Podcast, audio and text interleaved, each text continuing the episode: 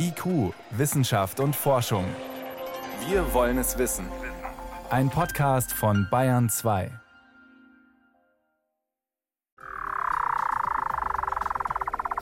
Das ist ein ganz besonderer Handy-Klingelton.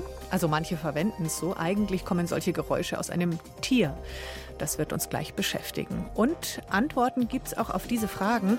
Was hat eine Spannweite von 17 Metern und kann beim Fliegen Strom produzieren? Und wer ist wann mit Impfen dran? Herzlich willkommen. Wissenschaft auf Bayern 2 entdecken. Heute mit Birgit Magira. Größer als Europa und auch im Sommer tief gefroren. Das ist die Antarktis rund um den Südpol. Dort ist jetzt gerade Hochsommer, also die ideale Zeit für eine Expedition mit dem deutschen Forschungseisbrecher der Polarstern. Gestern ist das wissenschaftliche Team zunächst Richtung Südamerika geflogen, zu den Falklandinseln, ganz unten im Süden, unter besonderen Bedingungen, nach strenger Quarantäne und drei Corona-Tests. Von Südamerika aus geht es dann aufs Schiff und in der Antarktis kommen dann noch mal ein paar mehr Mitglieder des wissenschaftlichen Teams dazu, nämlich die, die das ganze Jahr dort leben, im eiskalten Meer. Rund zweieinhalb Meter werden sie lang und stattliche 400 Kilo schwer. Weddelrobben stehen an der Spitze der antarktischen Nahrungskette. Deswegen sind sie die idealen Helfer der Antarktisforscher vom Alfred Wegener Institut, sagt der Biogeochemiker Moritz Holtappels. Wenn das Expeditionsteam Mitte Februar vor den Küsten der Antarktis ankommt, wird es einige Robben mit einem Sender ausstatten, der auf ihrem Kopf klebt. Sie helfen der Ozeanographie, indem sie Daten generieren, aber letztendlich dient diese Besenderung dazu, auch ihr Tauchverhalten, ihr Fressverhalten zu studieren, weil jede Änderung im Verhalten dieser Top-Predator weist auf eine Änderung des Ökosystems hin. Wo die Robben tauchen, finden sie Fische und andere Beute. Die Sensoren zeichnen ihre Tauchgänge auf, messen außerdem Temperatur und Salzgehalt des Meerwassers. Wenn die Tiere auftauchen, schickt ein kleiner Sender die Daten an die Forscher. Wichtige Daten, denn Temperatur und Salzgehalt sind die treibenden Kräfte für die globalen Meeresströmungen, die sich durch den Zustrom wärmeren Wassers in die Antarktis verändern können, mit weltweiten Auswirkungen für die Ozeane und das Klima. Bis jetzt hat sich die Antarktis noch nicht so stark erwärmt wie die Nordpolregion, weil eine Meeresströmung, der Zirkumpolarstrom, die Antarktis etwas abschottet. Zumindest bisher war das wohl so. Ob und wie sehr sich das schon geändert hat, will das Polarsternteam im Weddellmeer erforschen. Das schmiegt sich zwischen die Hauptlandmasse des Kontinents und die westantarktische Halbinsel, die sich wie ein Finger Richtung Südamerika streckt. Seit 2016 ist das Meereis im nordwestlichen Weddellmeer schon leicht zurückgegangen, sagt die Meereisphysikerin Stefanie Arndt. Und daher wird es jetzt noch einmal mehr interessant, im östlichen Weddellmeer zu forschen und zu untersuchen, dem Bereich, wo wir bisher nur sehr schwache Veränderungen beobachten, quasi den Initialzustand des Meereises zu untersuchen und zu beschreiben. Besonders interessant ist dabei das Schelfeis, also Gletscher, die sich vom Festland ins Meer hinausschieben, in ein immer wärmeres Meer. Jetzt haben Modellstudien gezeigt, dass bei weiterer Klimaerwärmung mehr von diesem warmen Wasser unter das Schelfeis strömt und eine erhöhte Schmelze die Stabilität dieses Schelfeises beeinträchtigen kann. Und das hat zur Folge, und das betrifft dann letztendlich uns hier zu Hause, einen eventuell schnelleren Anstieg des Meeresspiegels. Wärmeres Meerwasser würde auch das an die Kälte angepasste Ökosystem im Weddellmeer stören, angefangen mit der sommerlichen Algenblüte, die am Anfang der Nahrungskette steht. Das ist wie ein Fest, da gibt es also viel zu essen und danach gibt es neun Monate Trockenbrot oder man muss mit dem haushalten, was man sozusagen angesetzt hat. Und eine wichtige Sache ist dabei eben, dass wir gucken, wie insbesondere die Fauna am Meeresboden, wie die sich entwickelt und wie empfindlich die auf Veränderungen dieser Algenblüte reagiert. Zum Beispiel fest angewachsene Schwämme, kleine Würmer oder am Boden lebende Fische. Sie können nicht einfach wegziehen, wenn weniger Algen wachsen. Ein Defizit am Anfang der Nahrungskette kann das gesamte Ökosystem zum Kippen bringen. Die Weddelrobben quittieren ihren Nebenjob als Datensammler nach einem Jahr. Dann ist es wieder Zeit für den Fellwechsel und der Sender wird mit abgestreift. Messgeräte am Meeresboden dagegen, sogenannte Verankerungen, sammeln Daten über Jahre. Solche Geräte mit ihren wertvollen Langzeitbeobachtungsdaten wird die Expedition in den nächsten Wochen bergen, auch die von anderen Forschungsinstituten, etwa aus Frankreich und Norwegen. Ein funkgesteuerter Mechanismus löst sie von ihrer Befestigung, sodass sie an die Meeresoberfläche aufsteigen, wenn die Batterie noch genug Strom liefert. Eine norwegische Verankerung wurde 2009 versenkt, berichtet der Expeditionsleiter Hartmut Helmer die wird kein Auslöser mehr hochbringen. Und da müssen wir dann ein besonderes Verfahren anwenden, um die dann an die Oberfläche zu kriegen. Und wenn wir das kriegen würden, dann hätten wir also eine Zeitreihe, die dann auch sogar noch vor der Zeitreihe unserer Verankerung liegen würde. Internationale und interdisziplinäre Zusammenarbeit ist üblich in so entlegenen Gegenden. Und genau dort ist die Zusammenarbeit auch leichter als daheim. Alle Expeditionsteilnehmer waren vor dem Abflug in Quarantäne und mussten sich mehrmals testen lassen. Tja, da führen die ein beneidenswert normales Leben an Bord des Forschungsschiffes Polarstern, das in diesen Tagen Richtung Antarktis aufbricht. Ein Beitrag war das von Renate L.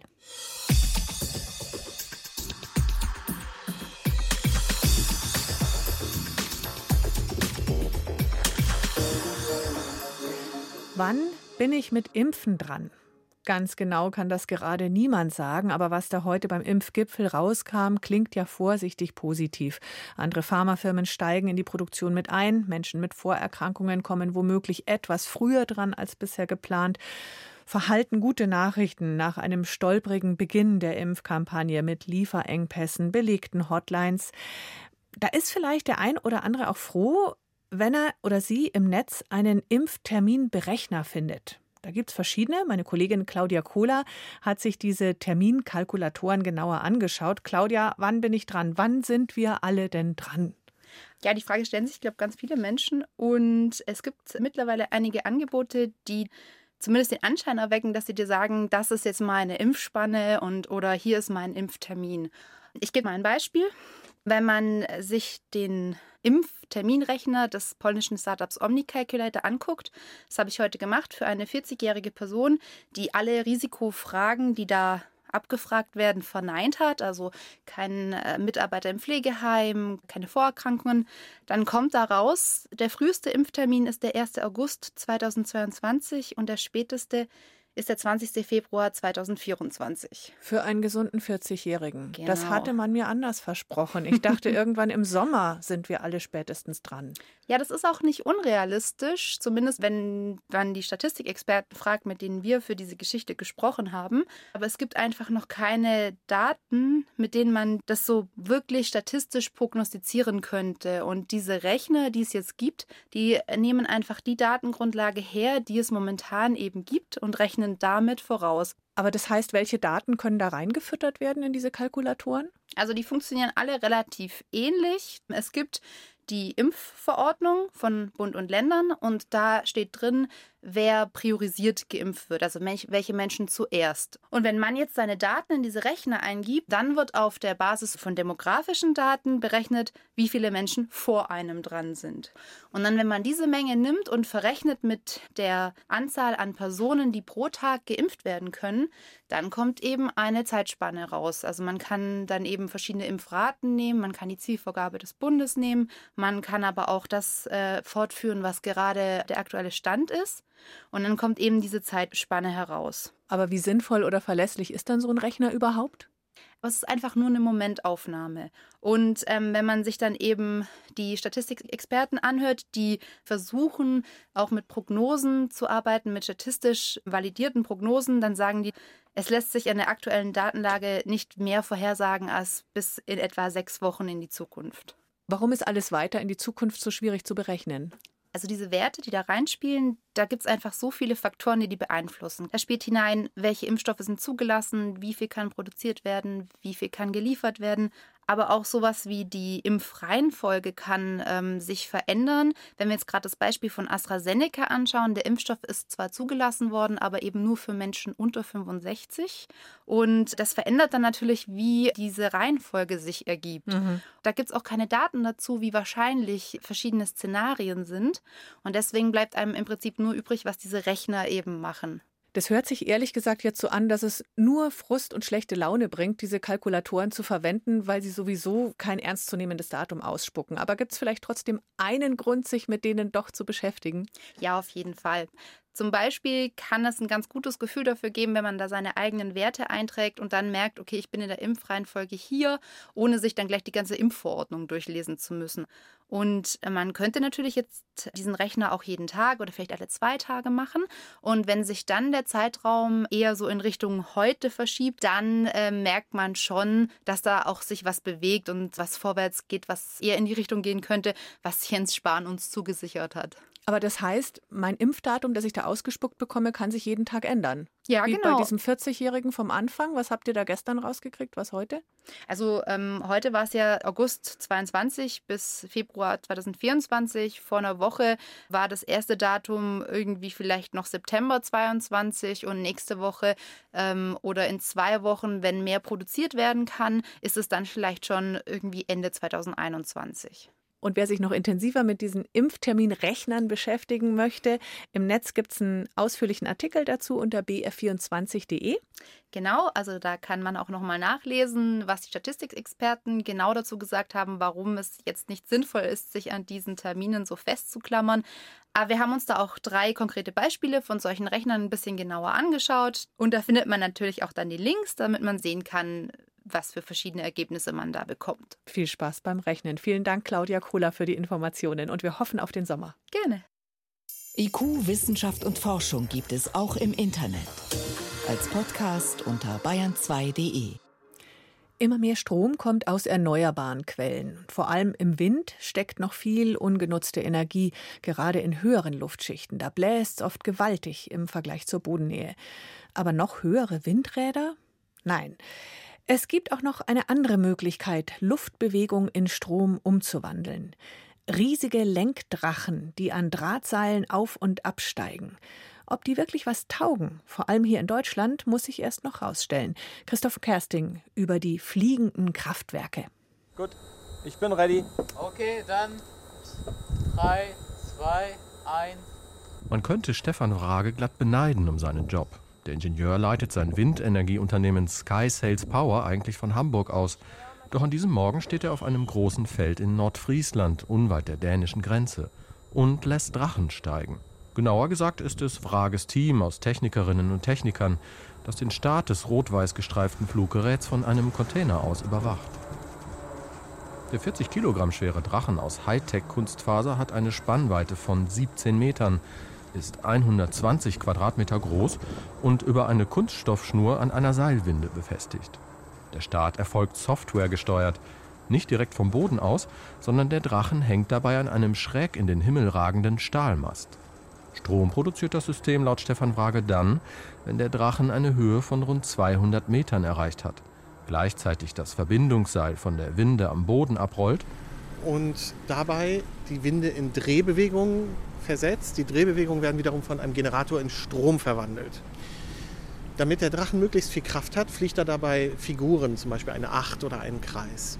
Wenn dann das Seil zu Ende ist, bei ungefähr 800 Meter Länge, stoppt der Drachen und wird in den Wind reingeflogen, sodass mit dem Wind und der Schwerkraft der Drachen zurückgebracht wird zum unteren Arbeitspunkt zu 200 Meter Höhe. Und dann beginnt dieser Zyklus von vorn. Das ist eine zyklische Energieerzeugung, wie ein Jojo. Es geht immer rauf und runter, rauf und runter. Und dieses Drachenjojo produziert rund 200 Kilowatt, wobei ein Teil der Energie, maximal 10 Prozent, benötigt wird, um den Drachen wieder einzuholen. Die Nettoleistung reicht folglich aus, um etwa 100 deutsche Durchschnittshaushalte mit Strom zu versorgen.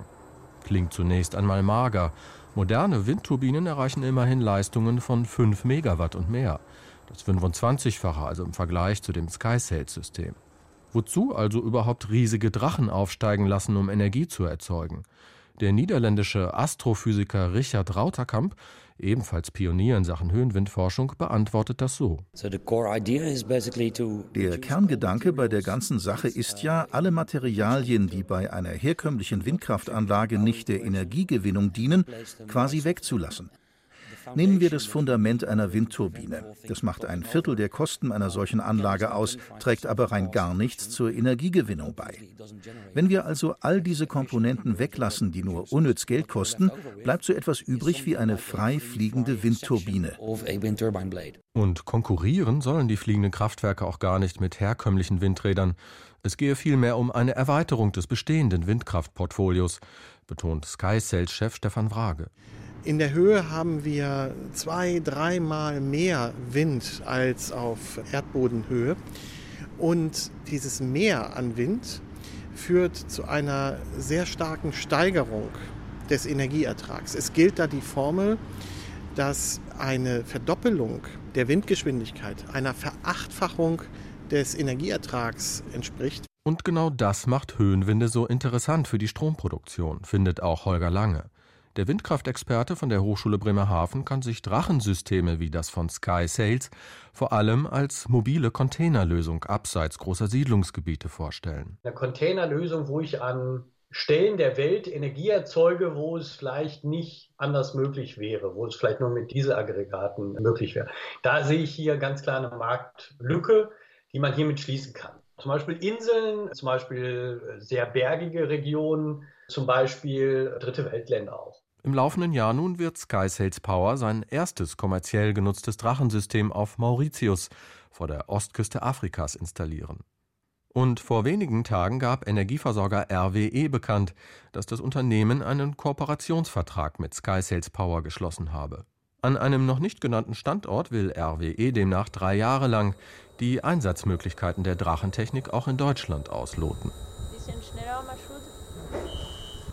was eine solche Anlage kostet, da hält sich Sky Sales bedeckt nur so viel. Mit einem sechs- bis siebenstelligen Eurobetrag müsse kalkuliert werden. Konkreter wird Stefan Frage, wenn es um die erzeugte Energie geht, nämlich dass die Gestehungskosten für eine Kilowattstunde Strom etwa 30 bis 50 Prozent günstiger sind als von einer klassischen Windkraftanlage und dass wir aktuell zwischen 5 und 10 Cent liegen und perspektivisch in Richtung 3 Cent marschieren. Auf dem SkySails Testfeld in Nordfriesland ist Feierabend für heute. Der rot-weiße Riesendrachen wird eingeholt und landet genauso geschmeidig, wie er gestartet ist. Wir sind gelandet, bravourös. Drachenjojo statt Dieselgenerator. Mal schauen, wo in Deutschland so ein Ding zuerst einen echten Einsatz fliegt. Bayern 2. Wissenschaft schnell erzählt. Das macht heute Veronika Bräse und wir starten mit der Frage, was macht einen eigentlich sympathisch? Ein Lächeln? Ja, genau, das wollten finnische Forscher wissen. Versuchspersonen haben sich da Porträtfotos angeschaut und sollten sagen, welche Personen ihnen gefallen. Und am besten, ja, da kamen natürlich diejenigen an, die lachen und entspannt aussehen. Ja gut, das ist jetzt aber nicht überraschend, oder? Wenn man lacht, ist man immer sympathisch. Genau, aber man sollte bloß kein aufgesetztes Lächeln haben. Das gilt dann gerne als falsch und unsympathisch. Hm. Und außerdem sagten die Versuchspersonen, dass sie auch Menschen mögen, die gesund, die lebhaft oder attraktiv aussehen. Und anderen war wichtig, dass sie modern oder feminin ausschauen. Interessant war auch, dass das Urteil immer was mit der Versuchsperson selbst zu tun hat. Das heißt, ein schräger Vogel, der findet auch das Foto eines unkonventionellen Menschen ansprechend und ein konventioneller Konven oder konservativer Mensch, der mag das weniger. Ihm gefällt vielleicht eine streng wirkende Person mhm. besser. Also es kommt auf den Betrachter an, aber ein echtes Lächeln, egal von wem es kommt, überzeugt fast alle. Und weiter es jetzt mit Medizin. Genau, es geht um Asthma bei Kindern. Warum manche Kinder erkranken und andere nicht, dafür gibt es viele mögliche Erklärungen. Ein Grund könnte eine Genvariante sein, die nur etwa die Hälfte aller Kinder haben. Sie führt dazu, dass ihr Körper ungesättigte Fettsäuren nicht so gut herstellen kann. Aber diese Fettsäuren, die sind wohl wichtig für die Gesundheit der Atemwege. Und bei einer großen Kohortenstudie in London haben Forschende den Nachwuchs seit der Schwangerschaft bis ins Teenageralter begleitet. Und das stellte sich heraus, dass Kinder mit dieser ungünstigen Genvariante doppelt so oft an Asthma erkranken wie andere. Das gilt, wenn noch was dazukommt, nämlich wenn die Mütter zusätzlich angeben, dass sie ihren Kindern bis zum Alter von sieben Jahren selten Fisch gegeben haben. Das bedeutet, dass viel Fisch oder Fischölkapseln diese Besonderheiten in den Genen ausgleichen können. Also das gilt jetzt für die ungünstige Genvariante, wenn so ein Kind aber eh schon sozusagen die gesunde oder günstige Genvariante in Bezug auf Asthma hat? Genau, also bei den Kindern, die diese Besonderheit nicht haben in den Genen, da war es egal, ob sie jetzt Fisch essen oder nicht. Okay. Da schafft es der Körper offenbar aus eigener Kraft genügend ungesättigte Fettsäuren herzustellen. Aber alles mit Vorsicht zu genießen, dieser Befund, der muss jetzt noch mit weiteren Studien untermauert werden. Zum Schluss machen wir einen Ausflug in die Wüste Negev nach Israel. Da haben Archäologen ein Stück Stoff gefunden, einen Textilrest, 3000 Jahre alt aus der Zeit von König David. Also der hätte 3000 Jahre jetzt Zeit gehabt zu vermodern, aber er hat es nicht getan. Warum? Der ist nicht vermodert, weil es in der Wüste halt sehr trocken ist und deshalb hat sich dieser Stoffrest gut gehalten. Und er war auch eingegraben natürlich, also mhm. nicht an der Oberfläche. Der Stoff ist mit kostbarem Purpur gefärbt und ähm, das ist in dieser Region das älteste Zeugnis für diese Färbetechnik. Rot, das wissen wir, das war früher die Farbe der Könige. Vermutlich ist das eingesetzte Stück Stoff der Rest eines königlichen Umhangs und in der Nähe, da wurden auch fossile Schalen von Purpurschnecken gefunden. Und das wiederum belegt, dass der Stoff nicht mit Hilfe von Pflanzen oder Mineralien eingefärbt wurde, was ja auch üblich ist, mhm. sondern die Farbe, die kommt von dieser Purpurschnecke. Die hat nämlich so eine kleine Drüse und da scheidet sie tiefes Rot aus. Und dieses Rot hat man verwendet, aber für ein Gramm Farbe brauchte man also tausende von diesen Schnecken. Ja, der Farbstoff, der lässt sich nur mit großer Mühe herstellen und der war früher kostbarer als Gold. Und das ist der Grund, warum sich die Archäologen so für diesen kleinen Stück, für dieses kleine Stückchen Stoff begeistern können. Ich sehe schon die Schlagzeile vor mir. König Davids Mantel gefunden oder so. Vielen Dank, Vero Bräse, für die Meldungen aus der Wissenschaft. Es ging um lachende Menschen, die sympathisch sind, um Kinder, bei denen man Asthma verhindern kann, mit Fisch und Fischölkapseln und ja, König Davids Mantel, der nun endlich gefunden ist.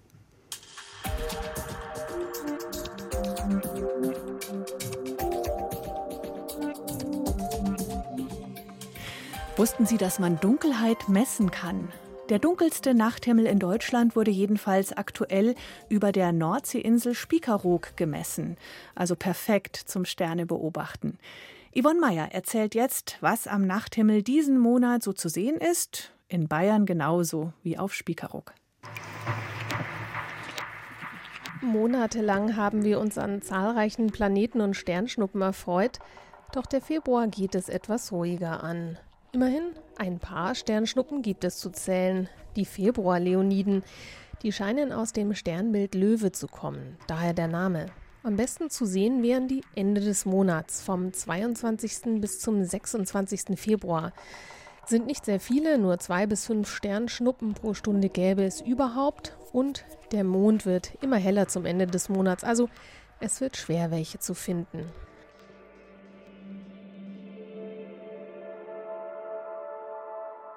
Und dann sehen wir nur noch einen einzigen hellen Planeten am Nachthimmel, Mars. Monatelang haben sich ja zahlreiche Planeten unseres Sonnensystems gezeigt, manchmal sogar alle in einer Nacht. Jetzt sind es nur noch zwei. Mars, der ist sehr hell und sobald es dunkel wird im Süden, ist er bis in die Nacht hinein sichtbar. Und theoretisch ist auch noch Uranus zu sehen. Da braucht man aber schon ein Fernglas mit Stativ oder ein kleines Teleskop und finden kann man den sehr gut Anfang Februar über den Wegweiser Mars. Uranus steht nämlich am 1. Februar nur drei Finger breit rechts unter Mars. Auch im Februar zu sehen das auffällige Wintersechseck. Ab circa 9 oder 10 Uhr abends ist es unübersehbar hoch im Süden und dominiert die Nacht. Ein Teil des Wintersechsecks ist das Sternbild Zwillinge. Und dort befindet sich eine sehr schöne Struktur, der sogenannte Eskimo-Nebel, wissenschaftlich NGC 2392. Planetarische Nebel, die gehören zu den Schmuckstücken des Nachthimmels, zumindest wenn man ein Teleskop hat. Was man dann sieht, farbenprächtige und oft kreisrunde Ringe, NGC 2392 sieht aus wie ein strahlendes Auge, grünlich-orange im äußeren Ring und mittendrin ein sehr heller Nebel. Er ist ca. 3000 Lichtjahre von uns entfernt und ein Überrest eines sterbenden Sterns. Warum heißen nun aber planetarische Nebel planetarische Nebel, obwohl sie von Sternen abstammen?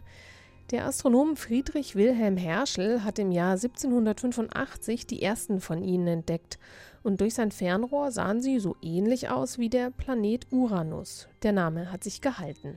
Wie der Eskimo-Nebel genau aussieht, das können Sie in unserer Bildergalerie sehen unter br.de/slash Sternenhimmel und da finden Sie auch alle weiteren Infos zum aktuellen Sternenhimmel. Mit der Ausgangsbeschränkung sind nächtliche Sterngucker natürlich etwas ausgebremst, aber vielleicht geht es ja auch vom Balkon oder vom Dachfenster aus.